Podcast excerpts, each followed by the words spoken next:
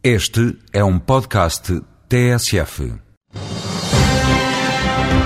O Tratado de Lisboa revê o princípio da subsidiariedade. O eurodeputado Miguel Porta explica em que medida é que as decisões da União Europeia podem ficar mais próximas dos cidadãos.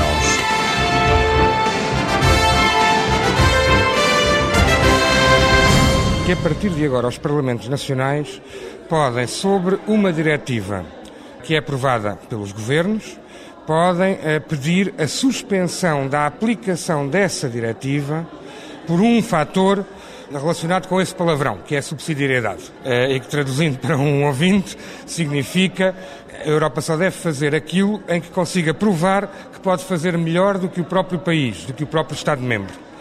E aí os Parlamentos podem dizer, esta aqui não pode ser. Mas atenção, podem dizer isto durante uns meses, porque depois a decisão sobre se pode ser para o próprio país ou não está fora de Portugal e continua a pertencer aos organismos europeus.